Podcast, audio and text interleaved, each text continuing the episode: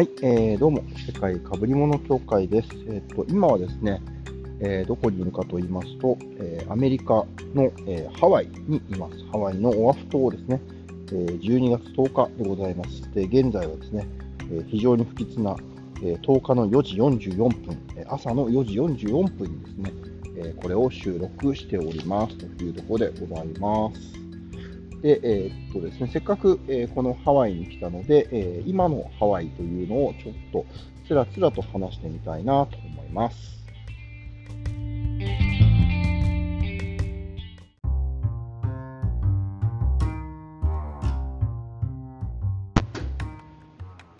はい、えー、今はですね、12月10日の、えー、土曜日の朝5時5分ということになります。で、えーと、今、このハワイ、ホノルルにいるんですけれども、えー、目的としてはですね、ホノルルマラソンを走るためということで、こちらに来ています。で、実は、えーと、コロナの直前ぐらいにですね、ホノルルマラソンを走りましょうということをですね、自分の中で決めて、ただ、そしたらですね、コロナに入ってしまったので、なかなか走ることができませんでした。やっと、えー、参加ができることになったので、まあ、今まで、えー、と何年かバーチャルになって、去年は開催したけど、ほとんど、まあ、日本から渡航っていうのが厳しかったということになります。で今回は普通ホノルルマラソンって数万人日本からも参加するらしいんですけども、えー、大体5000人ぐらい日本人が参加しているということで、いつもに比べれば、えー、参加率、日本人の参加率は低いけれども、まあ、だいぶ戻ってきてるのかなという感じらしいです。まあ、逆にそれぐらいの方が、ね、自分の中でもまあ、いいのかなと、あの混みすぎるよりかはですね、そっちの方がいいのかなというところで、えーとまあ、思い切ってお休みをもらってですね、こちらに来てみたということでございます。で、まあ、朝早く、まあ、今、朝の5時過ぎというところでですね、実は何度かこのポッドキャスト今、収録をしてはですね、途中いきなり、えー、同じホテルのお客さんに話しかけられて中断とかですね、そういうのをしたんですけれども、ホノルルマラソンはスタートが朝の5時とかにスタートしてしまって、それ以前にですね、まあ、当然、スタート地点に行かなければいけないとかいうことがあったりするので、まあ、3時台には起きて、えー、まあ、スタート地点に向かうということがあるので、まあ、時差ボケ調整も考えつつですね、もうそのまま朝早くから動こうというふうにしているので、まあ、今は今日もですね、4時ぐらいには普通に起きていて、そして今に至るという形でございます。で、コロナの状況で考えると、大体マスクをしてる人、してない人が3、7ぐらいの割合、えー、あそうですね、してる人が3割、してない人が7割ぐらいの割合で、で、もうワイキキのビーチとかはですね、普通に皆さん、あのビーチはビーチとしてという状態なので、あまり街中でそれを意識することがもうなくなっている、まあ、ウィズコロナの世界かなって、やっぱり世界中、そういうのがどんどん進んでるかなと思っています。例えば、えーと、自分が、えーと、日本で通ってるジムが、まあ、グローバルで海外でもですねドロップインみたいな形で参加ができるので、えー、とジムに来てみたんですけども日本だったら運動するときにはマスクをしてくださいという形ではあるんですけれどもこちらではですね、そんなことは当然言われることもなくですね、え逆に、まあ、ちょっとあのインストラクターさんみたいな方が時々こう煽るような、みんなもっと頑張れみたいな煽るような時があるんですけれども、えー、こちらだとですね、その煽られに乗って、えー、まあ、お客さん、参加者の方がですね、おー、イエーイみたいな感じで言うのも全然ありというですね、そういうのもちょっと味わったりしています。まあ、なので、非常にちょっと面白いなと思いながらですね、えー、まあ、ジムに行くこともできました。で、コロナの状況というところはですね、まあ、入国から考えても、もうほとんど、まあ、今、えーと、一応今回はですね、当然アプリにワクチンの証明であるとか、場合によってはワクチン多分打ってない方は PCR の、え状況とかを登録しておけば、えそれをあの航空会社のカウンターで見せるだけで、えー、大丈夫でしょうし、あとはですね、あの一筆なんか入国のためのえ申請あの書面を、え、まあ、カウンターで書けば、それだけでもほぼ十分でございますと。で、アメリカから、アメリカに入国をするときはですね、ほぼ何かこのワクチン、あのコロナの関係で、えー、対応しなければいけないことは、ほぼほぼ皆無ということになります。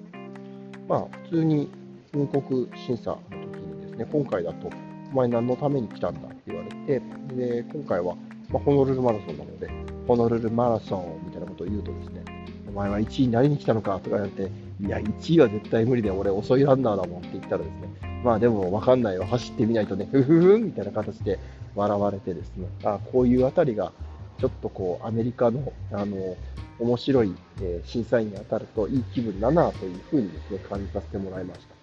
まあ、これがですね、多分日本入国で戻ることを考えると、事前にアプリであの申請結果を見たりとか、で空港の中でですね、結構今もまだ日本は、あのそのあの申請結果をちゃんと評価、あの確認するためのですね、なんか空港の中をこううろうろ歩き回るような世界が待っていたりするので、まあ、それでも前に比べればだいぶ良くなってはいるというところなんですけども、まあ、こんなに人いるのかなみたいなことをですね気にしてしまうような、え世界がまだ待ってるのかなというのはちょっと残念なところだったりします。まあ、こちらは街中もそうで空港もそうですし、街中でもですね、まあ、本当に普通にビーチはビーチだし、お店は普通にやっているし、ただ、やっぱりちょっとあのお店の中ではですね、昔あった店が潰れたりとかしてるケースっていうのはあったりするらしいです。で、まあ、あんまりハワイ来たことなくて、今回人生で2回目というところなんですけども、え、前回はですね、前回来た時には結構自転車にはまってる時期だったので、えー、自転車で、まあ、ハワイをこう巡ったりとかしていて、まあ、レンターサイクル、ロードバイクを借りてですね、巡ったりしていて、で今回は、えっ、と、ビキっていうんですかね、あの、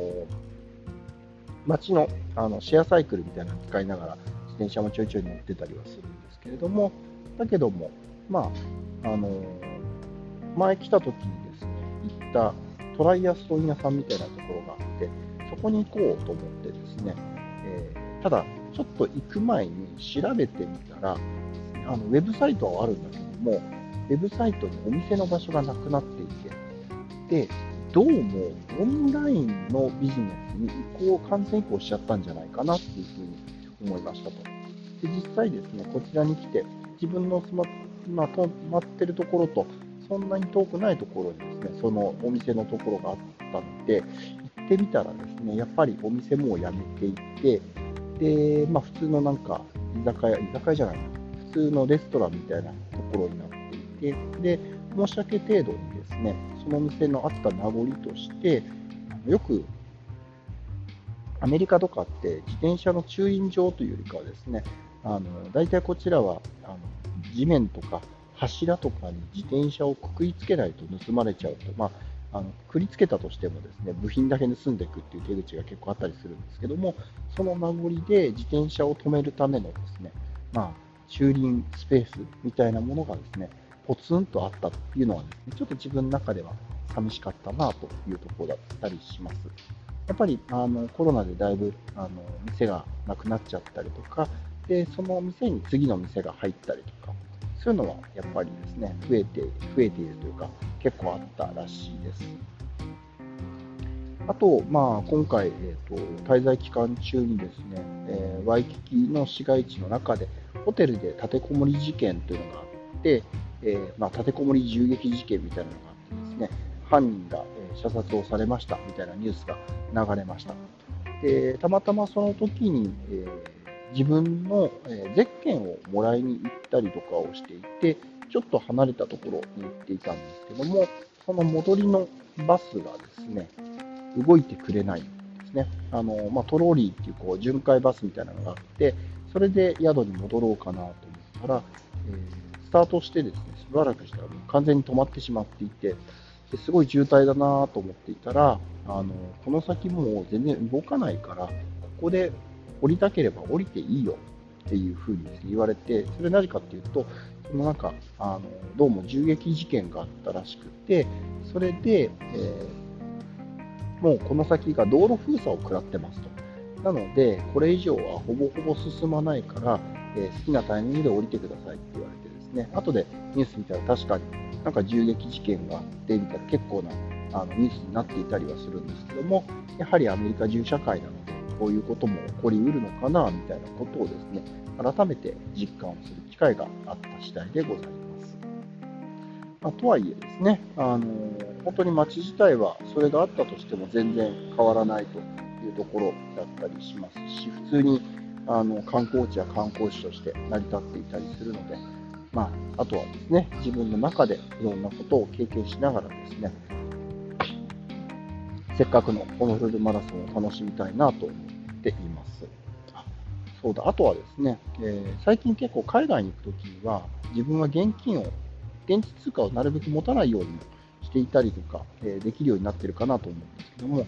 まだですね、ホノルルは例えばバスに乗るときに、そのバスカードみたいなものを買っていないと、バスの中では、えそういったカード買えないとかですね、あったりするのは、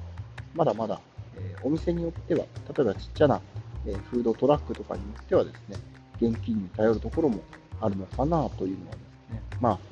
あ、改めて、あ、アメリカでも完全キャッシュレス化はまだまだかなというふうには思ったりしました。まあ、とはいえ、ちょっといいなと思ったのはですね、えー、シンガポールだと、現地の、シンガポールとか中国とかだと、現地の決済システムみたいなものを使えないといけないみたいな世界がちょっとずつ増えて、まあ、あの中国は特にほぼほぼそうなんですけども、そういうのはないところはですね、まあ、クレジットカード文化であることは、日本人にとっては過ごしやすいかなとかですね、そんな風に思ったりしました。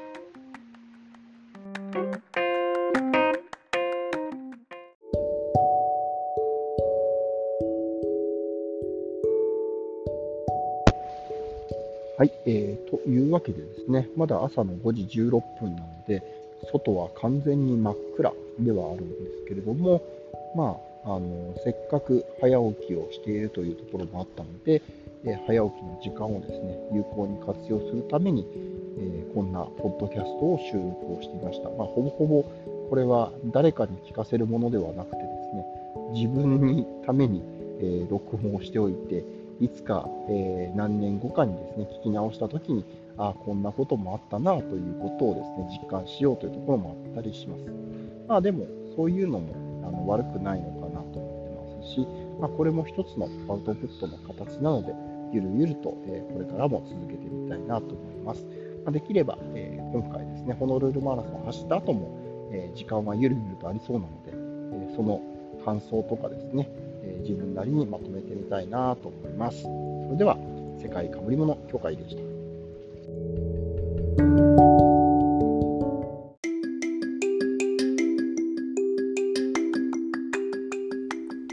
い、えー、どうも世界かぶり物協会です、